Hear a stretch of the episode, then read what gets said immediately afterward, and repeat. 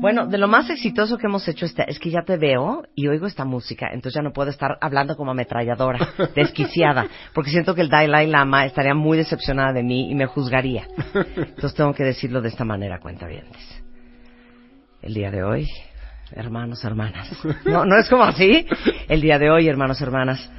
Marco Antonio Karam, presidente y fundador de Casa Tíbet en México. Primo hermano de madre y padre del Dalai Lama. Miren, ínchimos, BFFs. Está de regreso con nosotros. Tuvimos hace poco a, a Marco Antonio y nos explicó qué es el budismo. Y quedaste contratado para regresar a explicarnos quién es esta figura que ustedes llaman su santidad del Dalai Lama. Porque estamos de acuerdo que todos sabemos que existe el Dalai Lama. Alguna vez alguien ha visto una foto del Dalai Lama. Se habla mucho del Dalai Lama. Pero ¿quién es el Dalai Lama para ustedes? ¿Qué significa? ¿Qué representa? ¿Y por qué lo llaman su santidad? Bienvenido de regreso. Bueno, en primera instancia, Marta, no sabes el gusto que me da estar aquí en tu programa y el increíble efecto que tiene en aquellas personas que nos escuchan. Así que, ¿Cómo te fue la vez pasada? no, de forma espectacular tuvimos más de 50 mil hits a, la, a las redes sociales de la Casa del Tibet, o sea, Y casi... tú no me respetabas, qué grueso, Pero ¿no? ¿Tú crees que eso es, que eso es budista? ¿Tú crees que eso es, que eso es un buen Buda? Oye, pues qué sensacional, ¿no? Fue muy interesante Sí. porque aparte eres un gran explicador. Oye, bueno, pues arráncate. El Mira, Dalai Lama. el Todo, Dalai- quiero saber dónde nació, ¿Cómo quién era su mamá, quién era su papá, todo. Como bien sabes, el Dalai Lama es el líder temporal y espiritual del pueblo tibetano. Ujú. Premio Nobel de la Paz 1989, e indudablemente, acuerdo a muchas distintas encuestas, entre ellas la encuestadora Gallup, el líder de opinión moral más importante del mundo contemporáneo. Esto es algo interesante, dado el hecho de que O sea, el Papa Eh, Francisco. más todavía tiene un rating, si lo podemos describir de esa manera, todavía más importante. Bueno, el Dalai Lama es, eh, nació en 1935 en ah, una provincia al oeste del Tíbet y eh, en lo que es, eh, lo que es eh, eh, la provincia de Kham, ¿sí? en una pequeña aldeíta muy modesta llamada Taxter, cuyo único mérito es estar relativamente cerca de uno de los más grandes monasterios de la tradición, digamos, ortodoxa del budismo tibetano, la tradición Gelugpa, que se encuentra a pues unos 100 kilómetros aproximadamente de distancia de esta pequeña aldea. Eh, la familia del Dalai Lama era una familia primariamente de agricultores, de personas eh, que ni siquiera sabían leer ni escribir, analfabetas, y eh, tu- tuvieron el mérito, eh, por algunas condiciones y circunstancias, dentro del ámbito del seno familiar, de dar a luz a una serie de hijos que ostentarían cargos importantes dentro, digamos, la teocracia tradicional del Tíbet precomunista en general. La, la figura de los Dalai Lamas es una que nosotros... Por no- eso, pero nace el bebé, Nace el- en 1935. nace ¿sí? el bebé. ¿Cómo se llama? Eh, bueno, eh, le llaman eh, Tenzin Gyatso, Ok, Tenzin que Gyatso. quiere decir océano. ¿sí? De cualidades búdicas, digamos. Por así. eso, pero nace el bebé y la mamá del Dalai Lama no dice, tuve un Dalai Lama. No, exactamente. a ver, ¿cómo, cómo es? ¿Cómo es? Bueno, para empezar es importante tener en cuenta que el Dalai Lama es eh, alguien al que se le concibe como la encarnación del Buda de la compasión universal. Se le llama Avalokiteshvara en la lengua sánscrita, o los tibetanos le nombran eh, simplemente aquel que nos ve con ojos de amor u ojos amorosos, Chenezi. ¿Sí? Han habido 14 individuos que ostentan históricamente este título, que se basa en un concepto que es central para la filosofía budista, que es la continuidad de la conciencia o el renacimiento. Ok, por eso, ha habido ¿Sí? 14 Dalai Lamas. 14 años hasta la fecha. Exacto. O sea, por decir 14 reyes, 14 emperadores, por decir un nombre, ¿no? Para, para hacer un comparativo. Entonces ha habido 14 Dalai Lamas. Así es. ¿De qué depende que seas Dalai Lama? O que te Depende- nombren Dalai Lama. Depende de una variedad de factores. Primero, naturalmente, el que eh, la persona que ostenta el título manifieste ciertas habilidades y cualidades, entre ellas lo que podríamos describir como la perfecta recolección de sus vidas previas. Esto es que el pequeñito se reconozca a sí mismo como el Dalai Lama. Y así lo hizo él. Ahorita te cuento la historia. Conjuntamente con ello, una variedad de, digamos, experiencias visionarias, eh, vinculadas a algunas de las personalidades más importantes, digamos, de la estructura espiritual del Tíbet, que simultáneamente, a través de ese medio, eh, de alguna manera reconocen y después eh, designan a este pequeñito conjuntamente con sus propios reclamos. Simultáneamente el niño tiene que pasar una serie de pruebas excepcionales en donde empíricamente se comprueba que existe evidencia para concebirle como la encarnación del previo Dalai Lama. Entonces déjame que te cuente la historia para ilustrar todas estas ideas. Sí, porque ¿no? siento que estoy perdida. Bueno, el previo Dalai Lama muere en 1933, el decimotercer Dalai Lama, Tupten Gyatso. ¿ok? Cuando este muere, eh, deja una serie de pistas en torno a donde probablemente piensa podrá experimentar renacimiento. O sea, Entre ellas una poesía, ¿verdad? Ajá. en donde eh, afirma que como una grulla, ¿verdad? La grulla es uno de los animales más importantes y sagrados del el Tíbet, ¿no? Una especie de garza blanca muy bonita, que como una grulla eh, volaría por encima de la aldea en donde renacería. Muere y se cuenta que, bueno, eh, se- eh, eh, eh, estos grandes maestros espirituales mueren en condiciones excepcionales, absortos en una especie de trance de absorción meditativa, en la postura de meditación, digámoslo así, y mientras se encuentra en ese estado, un estado llamado de Tukdam, en donde el cuerpo no se descompone, o sea, no se, se pudre como un Sí, cuerpo sí. ordinario, se cuenta que él voltea la cabeza hacia precisamente el noreste, hacia el lugar en donde ulteriormente él experimentará renacimiento en este pequeñito en 1935. Después, en, ah, digamos, la O sea, catedral. él volteó a ver antes de morir. No, muerto ya. Muerto ya, voltea la Voltea cabeza. la cabeza, inexplicablemente. y él voltea a ver hacia, una donde dirección. va a nacer Así es. este, el Dalai Lama Así actual. es. Más tarde, eh, en la Catedral del Tíbet, que es un monasterio y capilla hermosísima en el centro de la capital del Tíbet en Lhasa, el Chokan, que quiere decir la casa del Señor, porque resguarda una, la estatua budista más antigua e importante del Tíbet, ¿no? El llamado el Señor, el Yowo, ¿no? Y ahí, en el medio del verano, una de las gárgolas eh, al, eh, que da precisamente al noreste empieza a tirar agua cuando no hay lluvia, cuando no hay deshielo, cuando no hay nada. En otras palabras, un evento milagroso que la teocracia tibetana interpreta de nuevo con un augurio en torno a la dirección hacia donde deben de dirigir su búsqueda por el nuevo Dalai Lama. Para ahí. Hacemos un corte. Quédense ahí. Ahora sí que hold that thought. Regresando del corte, ¿cómo encuentran al Dalai Lama y cómo nombran al Dalai Lama? Regresando del corte comercial con Marco Antonio Karam, presidente de Casa Tíbet en México. W Radio 96.9. 360 Radio, Twitter, Facebook, Periscope. wradio.com.mx y martadebaile.com.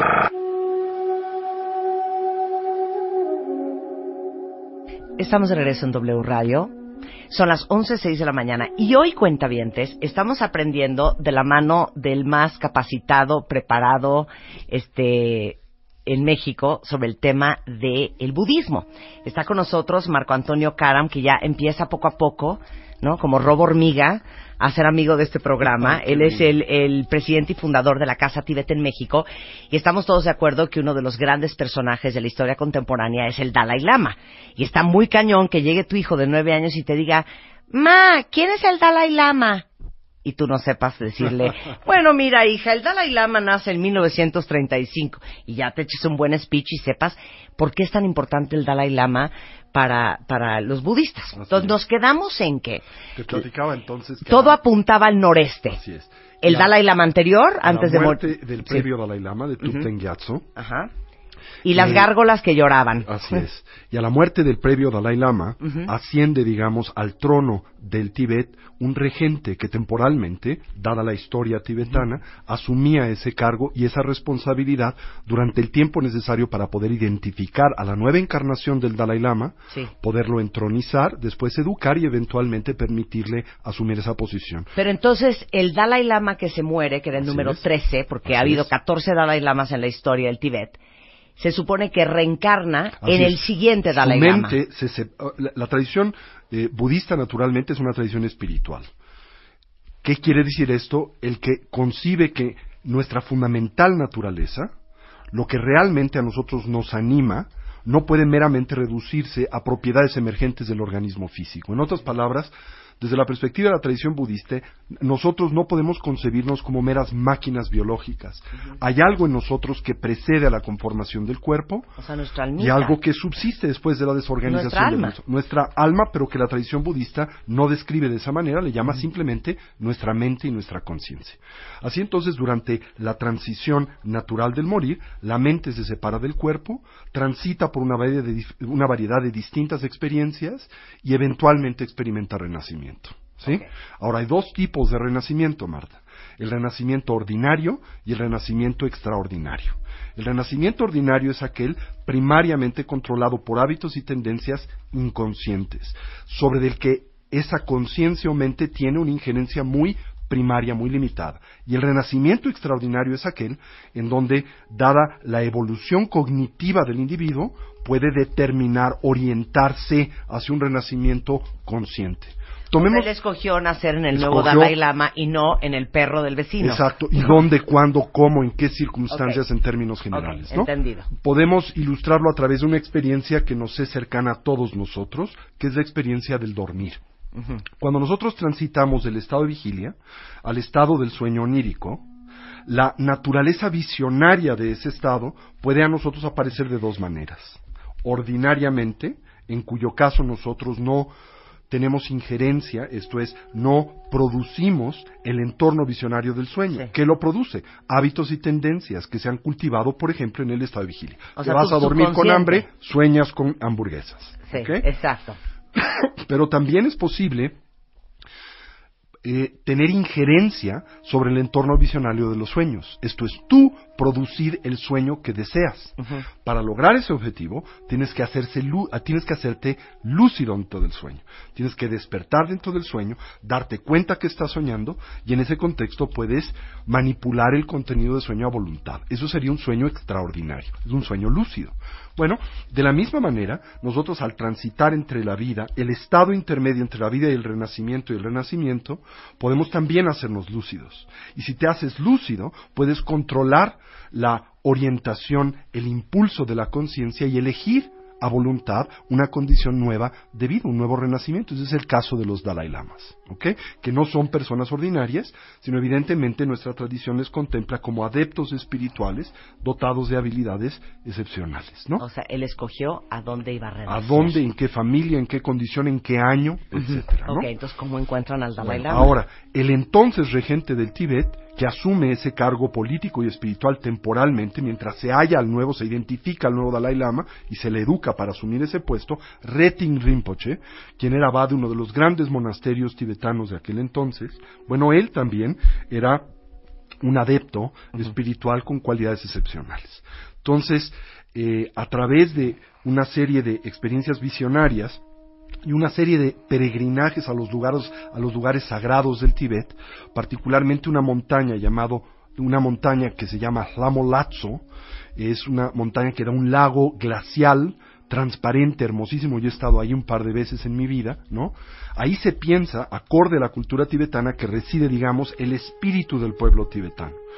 Y eh, en este entorno se manifiesta una especie de deidad protectora, se llama Pelden Lamo, ¿no? Muy vinculada precisamente a la figura y historia de este linaje, el de los Dalai Lamas. Retin Rinpoche asciende, como es costumbre, a esa montaña para tener esta vista de este lago glacial, eh, para su diálogo interior, para, digamos, eh, su conciencia ordinaria, y en este estado exaltado de atención tiene una experiencia visionaria eh, vinculada a esta deidad protectora del Tíbet Pelden Lamo, y vislumbra en el lago una casita con techos de turquesa, divisa al mismo tiempo una serie de letras que emergen del lago, que corresponden a la provincia y la aldea en donde renacerá el pequeño Dalai Lama, y vislumbra a la figura del Buda de la compasión ilimitada, quien le indica que un pequeñito niño va a renacer ahí. ¿Y entonces? vuelve de vuelta a Lhasa. Y ahora, acorde a la tradicional cultura tibetana, al morir el Dalai Lama, pues se espera su retorno, dado el hecho de que los Dalai Lamas tienen un pacto con el pueblo tibetano, de servir, digamos, como su guía y protector. Así entonces, y dado el hecho de que los tibetanos albergan, abrazan este concepto del renacimiento, de la naturaleza espiritual de la conciencia, pues por todos lados del Tibet están muy atentos al nacimiento de un niño bajo circunstancias excepcionales. ya no puedo más con la historia. Total, que ¿Cuándo llegamos, nació? llega, eh, llegamos a esta pequeña aldea y la eh, historia cuenta que empiezan a acontecer en la misma, en el mes de julio de 1935, sucesos muy extraños y excepcionales. Granizadas fuera de tiempo, lluvias fuera de tiempo, los aldeanos dicen escuchar música celestial, celestial como angelical, que no tiene eh, explicación, son eventos como fuera de lo común, ¿no? Y es en ese contexto que eh, nace el Dalai Lama, ¿no? Entonces se cuenta que eh, al nacer, como te decía, eh, se despliegan eventos fuera de lo común. Por ejemplo, de la casa en donde nace, los aldeanos divisan un gran arco iris que se extiende al infinito. Al mismo tiempo, el día que el pequeñito nace, se escucha como una especie de canto celestial que muchas personas oyen. Hay temblores de tierra, ¿verdad? Y todos saben que todo esto tiene que ver con un renacimiento excepcional, un bodhisattva. Por eso, pero la mamá todavía no, sabe que su hijo es el Dalai Lama. Todavía no. Ni que está pariendo al Dalai Lama. Pero sabe que su hijo tiene alguna cualidad excepcional, que estas circunstancias denominan o determinan que no es un niño común y corriente. Ok. ¿sí? Bien, ahora, el niño nace y al nacer se cuenta que una serie de cuervos se apostan en la casa, ¿verdad? Y no la dejan eh, durante varios meses en la pues primera fase de infancia del pequeñito, ¿no? Ahora los cuervos están ligados como animales protectores a la figura del Buda de la compasión ilimitada. Así que empiezan a haber pistas de que este Sí. niño tiene algún vínculo con eh, precisamente eh, este Buda que es el protector nacional del Tíbet en general.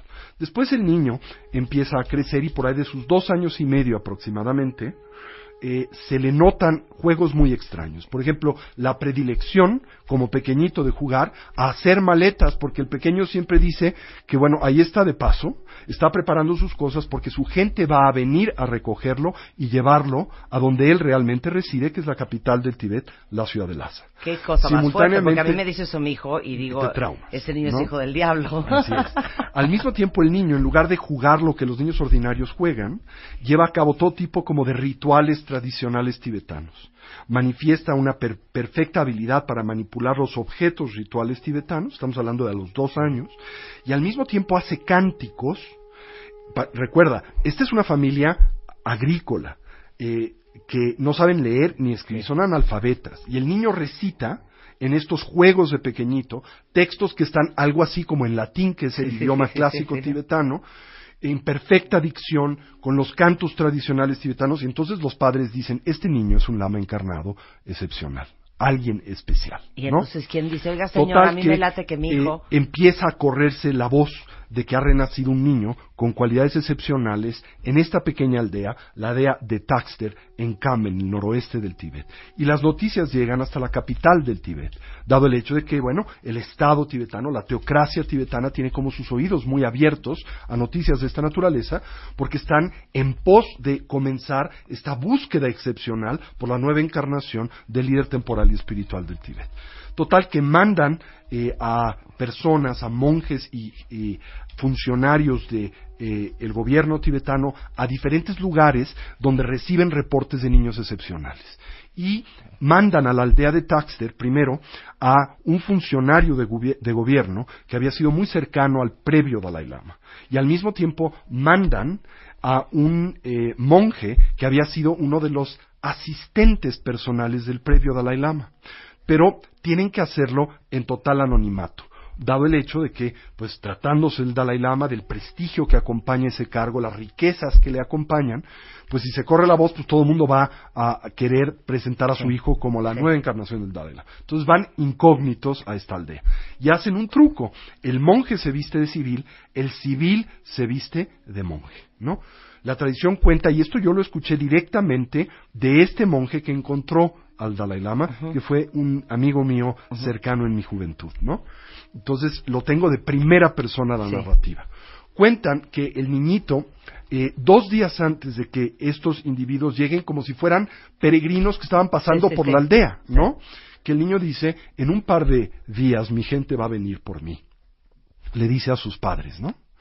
Total que llegan estos individuos a la aldea, todo corresponde a las experiencias visionarias del regente del Tíbet. Las letras corresponden con la aldea y la provincia, ¿verdad? La casa donde recibe el Dalai Lama totalmente distinta a aquellas de la comarca porque tiene techos de, eh, pues, eh, eh, digamos, eh, ¿cómo se llama? De tejas eh, de verdes a la usanza china y no la tibetana, ¿no?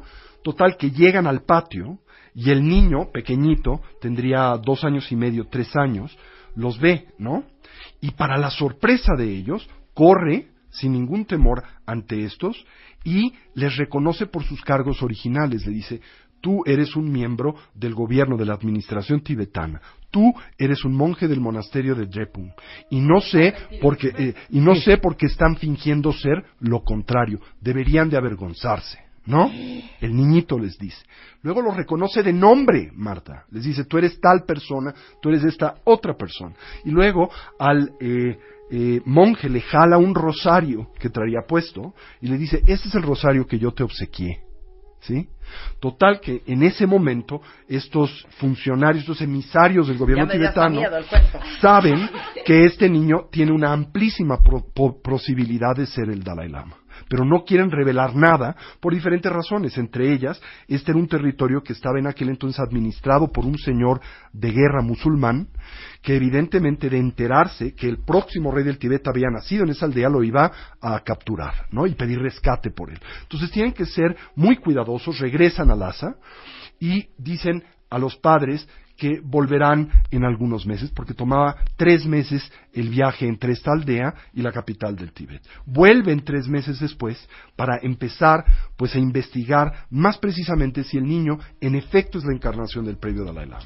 Y lo hacen a, a través de la usanza tradicional tibetana. Traen una colección de objetos que le habían pertenecido al previo Dalai Lama, que había usado a lo largo de su vida, tanto rituales como personales, y eh, diluyen estos objetos con muchos similares de diferentes calidades. Por ejemplo, traen una campana ritual, la famosa el drilbu tibetano, ¿no? Una de oro, una de plata, la que usaba el previo Dalai Lama, otras cuatro o cinco más de diferentes tipos, unas más llamativas, Sí, de menos la llamativas. así, ¿no? Entonces sientan al pequeñito, ¿no? Y le enseñan estas campanas y le piden, reconoce entre ellas alguna. ¿Cuál es la tuya? ¿Cuál es la tuya? Y el niño, sin chistar, reconoce la que era propia. Mira, Después mira quién está en la tele, mira quién está en la tele, voltea. Vital Signs, CNN, Ah, el Dalai ¿no? Lama, está. Eso es un buen augurio, hablando. es un buen augurio. ¿eh? O sea, qué horror que Muy estemos hablando augurio. del Dalai Lama y aparezca en Eso CNN ahorita en la augurio. pantalla. Eso es algo muy especial, ¿no? Total que le hacen más de 30 pruebas de esta naturaleza. El niño no puede chisear en tan solo una. Tiene que ser perfecta recolección. Pero hay un problema, ¿no? Le muestran un bastón. eh, entre varios bastones, ¿no? El niño toma primero un bastón y entonces los emisarios dicen no, Ya se equivocó. se equivocó, este no era de... Y uno de los emisarios no dice, no, lo usó durante unas semanas, ¿no? Y el niño baja el bastón, como después de chistear, y toma el que había usado una buena parte de su vida. Y a través de todos estos medios, los emisarios concluyen que en efecto este pequeñito es la encarnación del previo Dalai Lama. Y se lo llevan. Se lo llevan, ahora en Espérame. la cultura tradicional Sí, sí, tibetana. o sea, ¿cómo así de es, señora? Bueno, es pues, un honor muchísimas gracias. El, el- el contar dentro del seno de tu familia con la- una alta encarnación y evidentemente se llevan más tarde a la familia para que acompañen al niño eh, en su nuevo puesto y en esta nueva aventura vital que será la de Dalai Lama, ¿no? ¿Cómo lo preparan? llega a la capital del Tíbet, ¿no? Y eh, el gobierno tibetano y los grandes monasterios del Tíbet eligen a los más grandes eruditos de la tradición tibetana para que se conviertan en sus tutores, ¿no? Y emprende una aventura de muchos años formativos hasta tener la madurez y la preparación necesaria para asumir el cargo que en el caso del actual Dalai Lama fue uno que tuvo que asumir muy tempranamente. A los 15 años tuvo que tomar en consecuencia de la ocupación comunista china del Tíbet y de la diáspora tibetana y el genocidio en Tíbet, tuvo que tomar un cargo que originalmente tomaría su mayoría de edad a los 18 años. Paréntesis rapidísimo cultural, porque esto también es bien importante que lo sepan, porque hemos hablado aquí con Jacobo Dayan del Panchen Lama y del tema que trae Tibet con, eh, Tibet con- eh, Tibet China. A ver, resúmemelo en 30 en, en segundos. síntesis, Tibet a lo largo de su historia ha sido un país in- independiente, dotado de una cultura autónoma y también distinta a la china, de un idioma que ni siquiera tiene un par de palabras en común con Sí. el chino. Desgraciadamente, el Tibet es un país extraordinariamente rico. Es, por ejemplo, eh, la cuna de todos los grandes ríos del Asia. Tiene las reservas minerales más importantes del Asia. Tiene, eh, pues, una vastedad de recursos naturales increíblemente amplia, ¿no? Total, que China invade el Tibet en 1949 eh, un, par de años, un, un par de meses después de que se proclama la República Popular China bajo Mao Zedong, se envía un contingente militar de más de 250 mil soldados al Tíbet y el Tíbet cae, dado el hecho de que es un país que nunca tuvo ejército, como Sí. Costa Rica, ¿verdad? Sí. Ante pues esa fuerza de ocupación. En los próximos años, 1.2 millones de tibetanos, de 6 millones de tibetanos mueren en consecuencia de las políticas de ocupación chinas del Tíbet. De 6.250 monasterios que resguardaban pues, los grandes tesoros de la civilización budista del Asia y de India, quedan en pie después de la Revolución Cultural China, en los primeros años de la década de los 70, 17. ¿Sí? 17 monasterios de 6.250 monasterios Quedan 17. y huyen del Tíbet más de 150 mil tibetanos al exilio, ¿no? Primariamente en India y en otras partes del Asia. ¿Dónde vive el Dalai Lama hoy? Actualmente el Dalai Lama vive en una eh, pequeña eh, ciudad que hace frontera con el Tíbet eh, en India llamada Dharamsala, en el estado de Himachal Pradesh. Ok, para ahí. O sea, eres como una enciclopedia, Marco Antonio, ya cálmate. Regresando del corte, a los 15 años ya es bautizado. Se le da el cargo Se le da el oficial cargo de de Dalai, Dalai Lama, Lama. y asume el poder tanto espiritual como temporal del Tíbet. Ok, el Dalai Lama es el primer eh, premio Nobel reconocido por su preocupación acerca de los problemas ambientales globales. Recibió el premio Nobel de la Paz en el 89, ha escrito más de 50 libros, ha recibido más de 57 doctorados honoris causa. Entre ellos uno aquí en México por parte de la Universidad Iberoamericana. ¿Por qué?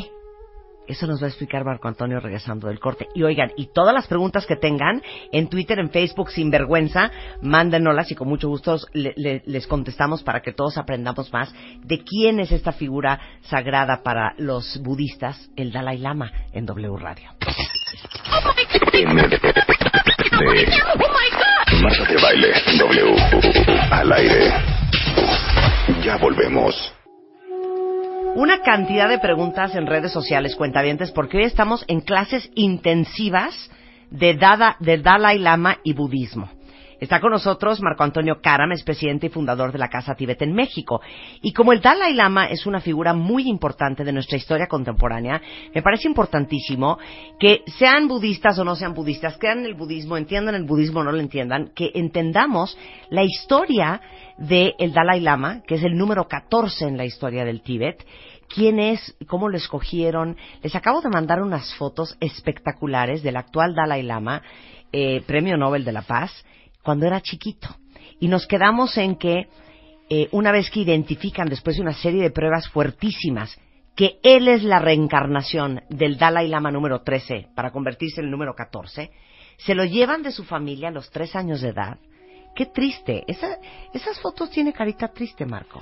Pues podrás imaginar que para un niño de esa edad, el separarse de su familia, el distanciarse de su madre, en particular de sus hermanos, naturalmente es una experiencia compleja, confrontativa, Sí. traumática. El propio Dalai Lama así lo comenta, dice que fue algo muy difícil para él de superar y especialmente durante su instancia, su, perdón, su infancia, dada eh, la intensidad del proceso educativo al que se le somete, ¿verdad? El no tener la oportunidad de jugar como un niño ordinario, de no convivir con sus hermanos en términos generales, fue algo muy difícil, aunque también evidentemente no es tan eh, extremo como se piensa, a la familia, el propio gobierno tibetano la traía, le eh, aportaba una casa muy cercana al Palacio del Pótala donde residía el Dalai Lama, la madre del Dalai Lama lo podía visitar eh, recurrentemente, aunque no vivía con él eh, todo el tiempo, ¿verdad? Pero, pero es un poco lo que hablamos siempre en este programa. Y lo hablábamos ayer con Mario Borguiño de el miedo que tenían muchos de ustedes de no renunciar a su trabajo. Y Mario dijo algo bien bonito. Dijo, al final, cuando tú crees que el trabajo es el vehículo para pagar tarjetas de crédito y para pagar colegiaturas y para comer, pierdes todo el sentido más importante y más grande de la vida, que es entender, mucho más allá de la subsistencia vulgar, es cuál es tu misión en la vida, para qué veniste, cuáles tus, son tus grandes deseos, tus grandes sueños, tus grandes anhelos y el gran propósito por el cual tú estás en esta tierra y no alguien más. Y es un poco, me imagino, el proceso del Dalai Lama, Así de es, entender que su a sí propósito de vida era mucho más grande Que él había que nacido jugar. para abrazar una responsabilidad que Sí. iba más allá de sí mismo. Claro. Oye, entonces, a los 15 años ya es oficialmente el Dalai Lama. ¿Qué edad tiene hoy? Dalai Lama. 81 años. 81 Cumple años. este año 82. Ok. Entonces, a los 15 años ya es el Dalai Lama. Así es. ¿Qué significa eso? Bueno, el Dalai Lama es el líder temporal y espiritual del pueblo tibetano. Eso quiere decir que por Es un lado papa. era como una especie de papa, Sí. era por un lado el rey de Tibet, pero por otro lado también la cabeza principal, digamos, de las distintas escuelas del budismo tibetano. El budismo tibetano está dividido en diferentes tradiciones, pero al Dalai Lama se le contemplaba como una especie de unificador y patriarca de todas estas, aunque cada una de estas escuelas tiene, digamos, su cabeza en particular, ¿no? Y el Dalai Lama, porque, eh, eh, eh, por cierto, todo el mundo está con los pelos de punta aquí en Twitter, porque justamente cuando estamos teniendo esta conversación, volteo a ver un monitor que tengo enfrente, que es CNN en el, el internacional, y de repente sale un anuncio y sale el Dalai Lama. Dicen. ¿esto significa algo? Pues una coincidencia, como una sincronía, ¿verdad? Algo excepcional. Siento que el Dalai Lama me quiere conocer. Que- muy probablemente. Siento que así es. Oye, eh, ya, ya que conocen un poco la historia, eh, si no escucharon el programa que hicimos eh, con Marco Antonio Karam la última vez, en donde explicó toda la filosofía budista, les mando ahorita por Twitter el podcast, que de todos modos está arriba en martadebaile.com para que se pongan al corriente. Este, nos trajiste recomendaciones de vida del Dalai Lama, porque Así así, es. les van ustedes a entender cómo piensa un budista. Así es. Bueno, pensé que podría traerle, y esta es una compilación de algunos consejos de vida que el decimocuarto Dalai Lama nos ha, pues, eh, regalado a lo largo de los años, ¿no? El primero de estos dice, ten en cuenta que el gran amor y los grandes logros requieren de grandes riesgos. En otras palabras, que si nosotros queremos darle un sentido de profundidad y trascendencia a nuestras vidas, no podemos existir siempre intentando apostarle a lo seguro. Tenemos que tomar riesgos. Nunca eh, debes de esperar siempre caer en blandito, tener una especie de red de protección que garantice un resultado determinado en tu vida. Esa es una perfecta receta para la mediocridad. ¿sí? ¿Qué dijo ayer Mario Borguiño? Decía, presiónense. Solamente con la presión uno crece. concibe que puedes hacer cosas que no atisbas puedes llevar a cabo, que tienes capacidades que ni siquiera sospechas. Toma riesgos en tu vida, sarte de esa línea de de confort, confort, de esa zona de confort en tu vida. Y dice el Dalai Lama, el gran amor y los grandes logros se encuentran precisamente en esa dimensión de la experiencia, no en lo que es cómodo, no en lo que es seguro, ¿verdad? No es lo que es fácil. y no en lo que es fácil. Dice también, cuando pierdas, y hay algo aquí muy No importante, puedo, tuitea. Ya cuando lo leí. pierdas, dice, no pierdas la lección. En otras palabras, Vuélvelo a repetir. cuando pierdas, como mínimo, no pierdas la lección. Ahora dilo como cura budista. cuando pierdas, no pierdas la lección. ¿No? ¿Qué quiere decir esto? Para empezar, ¿qué posibilidad existe, existe de que en el devenir de tu vida te topes, te veas expuesto a dificultades, problemas y a fracasos? Bueno, la realidad es que no hay posibilidad alguna, es certero. Vas a perder en algún momento en tu vida, ¿no? Pues entonces, como mínimo, no pierdas la lección. Porque cada conflicto, cada dificultad aporta un aprendizaje. ¿Puedo ser todavía más específica? Perdiste tu relación de pareja, no pierdas la lección. Así es. Perdiste tu matrimonio, no pierdas la lección. Perdiste un dineral, no pierdas la lección. Perdiste una oportunidad de oro, no pierdas la lección. Acuérdate el famoso precepto. Perdiste tiempo, No no pierdas, la lección. Sí. Eh, perdiste lo que te es valioso, no pierdas la lección. no lo repitas de nueva vez, ¿no? Como decía el gran Arnold Toynbee, el gran historiador inglés, decía que los pueblos que olvidan su historia están condenados a repetirla. Y los seres humanos que olvidamos nuestra historia estamos también condenados a ser incontrolablemente repetitivos, ¿no? Por eso dice el Dalai Lama, si pierdes y vas a perder, no pierdas la lección. Aprende de tus errores, ¿no? Oficial, quiero ser amiga del Dalai Lama. Dice también, en tu vida sigue las tres R's, tres principios fundamentales que pueden sustentar tu desarrollo moral y evolutivo. Y dice, nunca pierdas el respeto a ti mismo. Y mi maestro solía decir, Tulku Rinpoche, quien fue uno de los más grandes eruditos y contemplativos tibetanos del siglo XX, decía que en la vida hay muchas cosas que uno puede negociar pero hay una que no es objeto de negociación, y ese es el respeto a ti mismo, tu propia dignidad. Decía, negocia lo que se te venga en ganas, ¿qué importa quién lave los platos en la noche? Pero no pierdas nunca tu dignidad y no negocies tu dignidad. Ten respeto para ti mismo. Respeto para los otros, porque los otros como tú desean ser felices, desean dejar de sufrir y lo merecen tanto como tú. Y responsabilidad sobre todas tus acciones, porque todo lo que haces, piensas y dices, te guste o no, genera consecuencias de las que eres responsable. Eres el arquitecto de tu propia vida. El otro día mi hermano me dijo una cosa que me dejó traumatizada. Uno termina siendo víctima de sus propias acciones. Por supuesto y sentimos, si, vives en piloto automático, claro, pero sentimos, pero hay una sensación cuentavientes de que nos mandó esto la vida, o sea, nos llegó, o sea, nos pasó o no nos pasó, sin hacerte responsable de que todo lo que te pasa y no te pasa está vinculado con tu desempeño vital.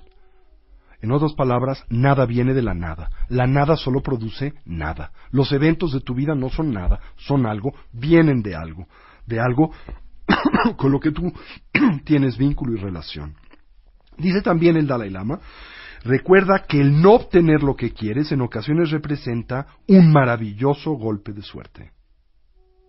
O en otras palabras, el obtener todo lo que quieres puede ser una maldición. Claro. Pero es como mucho de confía que lo que viene a ti es porque es lo que tienes que tener. Y que es útil y que es un detonante de tu desarrollo personal. Y lo que no, no. Así es. ¿No? En otras palabras, confía en la vida. Es sabia en sí misma. Sí. Dice algo que me encanta. Aprende las reglas. Así sabrás cómo romperlas apropiadamente. En otras palabras, no seas una persona rígida. ¿Verdad? Si bien debes de seguir las reglas en términos generales, también en ocasiones debes de romperlas. ¿Me puedo brincar? Por favor. Por favor, a este el número 8. Se van a traumar, me dan ganas de llorar. Dice, pasa un poco de tiempo a solas todos los días. En otras palabras, cerciórate en cualquier momento, aunque sean 10 minutos. ¿Qué hora? Si uno no puede... Bueno, ¿quién de ustedes que son mamás no se pueden meter a hacer pipí? Porque empiezan, ma, ma, ma, ma. O sea, ¿a qué horas va a estar uno sola? Así es. Fabrica el tiempo. Aunque te tengas que levantar una hora antes de lo común, antes de lo ordinario. En tu coche, que tienes que pasar. Yo ahorita me acabo de echar tres horas para llegar acá. Bueno, ¿qué quiere decir? Pase ese tiempo a solas. Apaga la radio.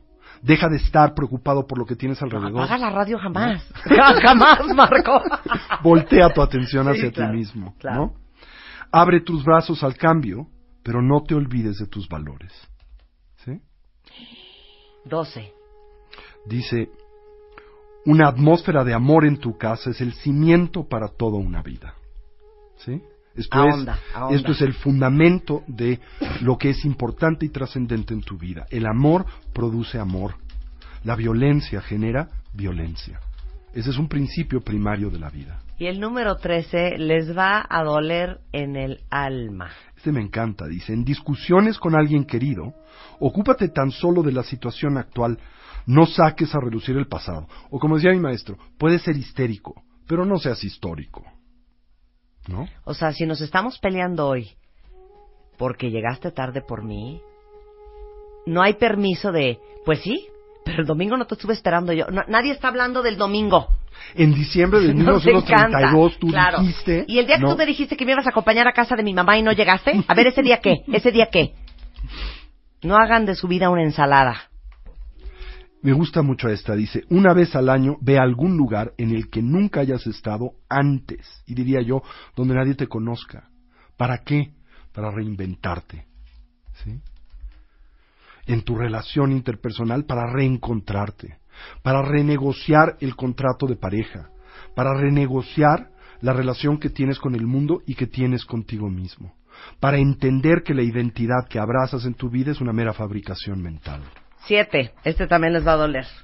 Pero dilo bien, como budista inspirado. Cuando te hagas consciente de haber cometido un error, haz algo inmediatamente para corregirlo. Esto es, no te dilates porque tiende a crecer, a complicarse, a elaborarse, ¿no? Corrige las cosas cuando están en caliente. ¿Sí? O sea, nada sirve pedir perdón una semana después, cuando uno ya lloró como puerco. Y esta me encanta, dice. Recuerda que a veces el silencio es la mejor respuesta. Calladito te ves más bonito. Mi mamá lo decía de la siguiente manera. La mejor palabra es la que no se habla. Así es. ¿No? Está muy bonito lo que dice el Dalai Lama. Y es sentido común. A veces yo eh, afirmo que el budismo es la ciencia del sentido común, que es el menos común de los sentidos, por cierto, ¿no? Casa Tibet ah, está acá en la Ciudad de México. Así es, la Casa del Tibet es el centro cultural oficial de su santidad el Dalai Lama en la colonia Roma, la calle de Orizaba 93. Estamos a sus órdenes. Pero ¿qué va uno? Da clases. La Casa del Tibet medita. es un centro cultural, es un, un centro educativo que tiene como mandato pues el difundir la rica herencia espiritual y cultural del pueblo tibetano. Tenemos un programa educativo excepcional.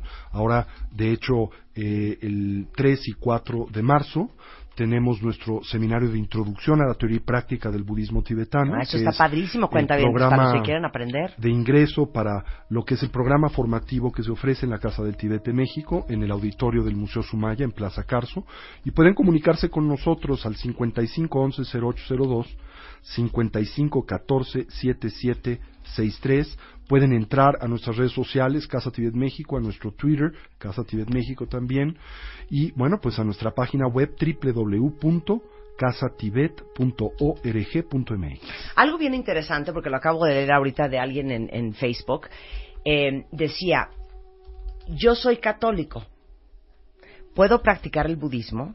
Yo recuerdo muy bien que cuando tú viniste la primera vez dijiste, para nosotros el budismo no es una religión. No es una religión. No es una religión. Es una filosofía, es una forma de estar en el mundo centrada en una actitud de lucidez y sabiduría. Así que sí, por supuesto, cualquier individuo puede derivar beneficio de las herramientas contemplativas de autoanálisis propias de la tradición budista. Claro. Entonces, el programa formativo para todos los que quieren aprender sobre budismo, Así es. a ver si con eso encontramos la paz interior, que yo hasta la fecha no la conozco, este, es 2 y 3 de marzo, ¿verdad, Marco? Es eh, sábado y domingo, creo que es 3 y 4 de marzo. 3 y 4 de marzo. De todos modos, ahorita les mandamos todos los teléfonos, todos los datos en Twitter y en Facebook. Este, vamos a poner aquí el, el logo de Casa Tibet. Y, am, y pues, ¿qué más nos queda en el tintero? Bueno, pues el Dalai Lama se ve forzado a escapar del Tíbet en 1959 en consecuencia del deterioro de la condición política en el Tíbet y de pues eh, la evolución de la tanto diáspora como del genocidio tibetano. La República India lo abraza, le da eh, pues resguardo tanto a él como a más de 100.000 tibetanos que escapan con él y esto que es o representa el ocaso de la civilización clásica tibetana también eh, pues eh, eh, curiosamente o irónicamente se convierte en una bendición para el mundo porque nos permite acceder a un reino, a una cultura que había estado herméticamente cerrada por más de dos siglos y permite el que Occidente pueda empezar a tener vínculos y contactos con no solo el Dalai Lama, sino esta extraordinaria tradición espiritual y eh, filosófica. Y bueno, el Dalai Lama se va convirtiendo poco a poco, como decía al inicio de nuestro programa, en una figura de proyección internacional y hoy en el líder de opinión moral más importante del mundo. Qué increíble. Tiene más de 50 libros. ¿Cuál para todos los cuentavientes que están escuchando, que les interesaría como empezar desde clase 1.1 de budismo, ¿cuál libro recomendarías que lean del Dalai Lama? Pues les recomendaría uno que se intitula eh, En convertirse en un Buda o las cuatro nobles verdades. ¿En convertirse en un Buda? Sí, o las cuatro. uno, o las cuatro nobles verdades. Perfecto. Es una presentación primaria de la filosofía budista. ¿Sí? Sensacional. Marco, un placer tenerte aquí. El placer es siempre mío. ¿A qué vas Gracias a por- regresar? Porque tienes que regresar. ¿Qué te Aquí parece? dicen, Vuelve a invitar a este hombre excepcional. A mí me encantaría a hablar ahora acerca de la meditación. No entiendo. Te lo juro que no entiendo la meditación. Ponme música para meditar. Te voy a explicar lo que es para mí la meditación. Y por qué me da como medio risa, pena, oso. Así. Ponme rever. Cierra tus ojos. Imagina una gota de rocío resbalándose en la punta de una hoja. Siente tus pies. Siente tus rodillas. Siente la sangre correr por... ¡Ay, no, no! ¿sabes qué? No puedo. Me da pena ajena, me da oso, me quiero reír, me quiero salir de la clase, me da angustia, me sudo, todo. No, eso no es Eso no es. Eso es un ejercicio de relajación. Ya fallido. eso se- me ponen tan mal, eso se, me da una pena ajena, porque a mí me dicen, cierra los ojos, pon tu mente en blanco, y automáticamente estoy pensando, en la tarde tengo que ir para retirar la revista, y entonces en la noche tengo una junta, tengo que ir, a una- no he comprado el regalo de la boda del sábado. Eso es lo que me pasa a mí. no, afortunadamente eso no es la O sea, tú meditas diario. Todos los días. ¿Cuánto tiempo? Unas cuatro horas. O sea, no, no, no trabajas, ¿o cómo? Lo hago muy temprano por la mañana, tarde en la noche y un un rato durante el día. ¿Y si tienes rato solo? Me sí, por supuesto. Me decía una persona que creo que es muy interesante la observación, decía, oye, ¿cómo le haces para meditar en el medio del bullicio de la vida diaria? Sí. Y yo le decía, ¿cómo le haces para vivir en el medio del bullicio de la vida diaria sin Sin meditar? meditar, claro. Si no meditara esta mañana me hubiera literalmente suicidado. Ponme, ponme, ponme Benny Hill. Yo te voy a explicar cómo yo siento que vivimos el 90... y- Benny Hill. Ah, Cómo vivimos el 99% de la gente. O sea, Marco Antonio vive, ponme música tibetana.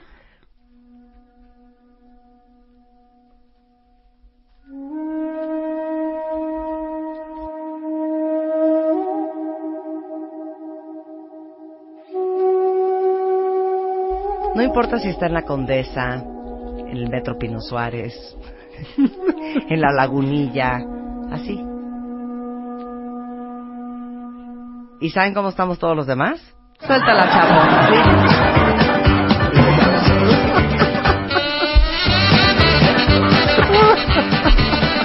Marco Antonio Caram. Marta de baile.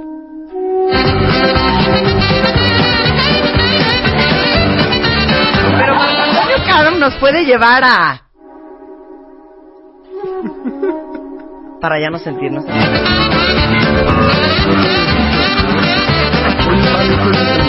Así estamos. Si no es perfecta. Así, así estamos. Y nada más, la imagen perfecta sería una gallina sin cabeza. Ya sabes que corre como loca por la granja. Así estamos todos. Como le llamaba Santa Teresa de la Santa Teresa de Ávila a una mente ausente de disciplina, le llamaba la loca de la casa.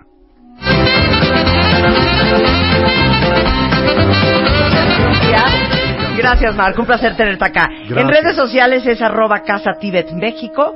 Eh, igualmente el teléfono 5514-7763.